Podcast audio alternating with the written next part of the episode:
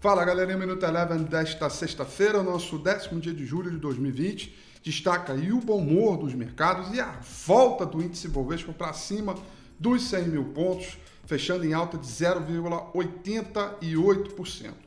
Desde a parte da manhã, o mercado ficou animado com a notícia de um medicamento que se tornou eficiente é, para combater os sintomas da Covid-19. O mercado gostou e essa notícia acabou prevalecendo sobre o aumento forte do número de casos, sobretudo nos Estados Unidos.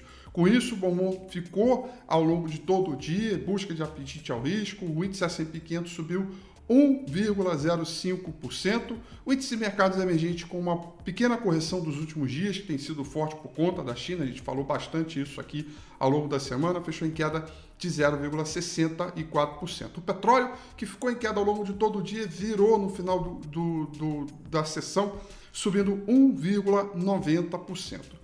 Por aqui, o índice Bovespa, como eu disse, retomando a alta e a faixa dos, dos 100 mil pontos, alta de 0,88%, e o dólar voltou a cair, aliás, o dólar index caiu praticamente sobre todas as moedas aí, a cesta de moedas do mercado internacional, quanto as moedas do mercado emergentes não foi diferente. O dólar por aqui é, caiu 0,43%. Olha só, tem que fazer um convite especial para você. Domingo que vem tem o domingo com a FI, super especial para a gente atualizar. O gráfico semanal mudou a tendência, deixou ela mais firme ainda.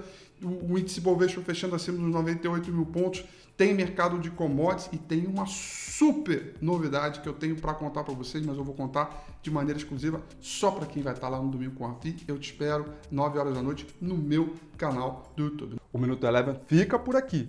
Quer ter acesso a mais conteúdos como esse? Inscreva-se em nosso site www.elevenfinancial.com e também siga a gente nas redes sociais. Eu sou Rafael Figueiredo e eu te espero no próximo Minuto Eleven.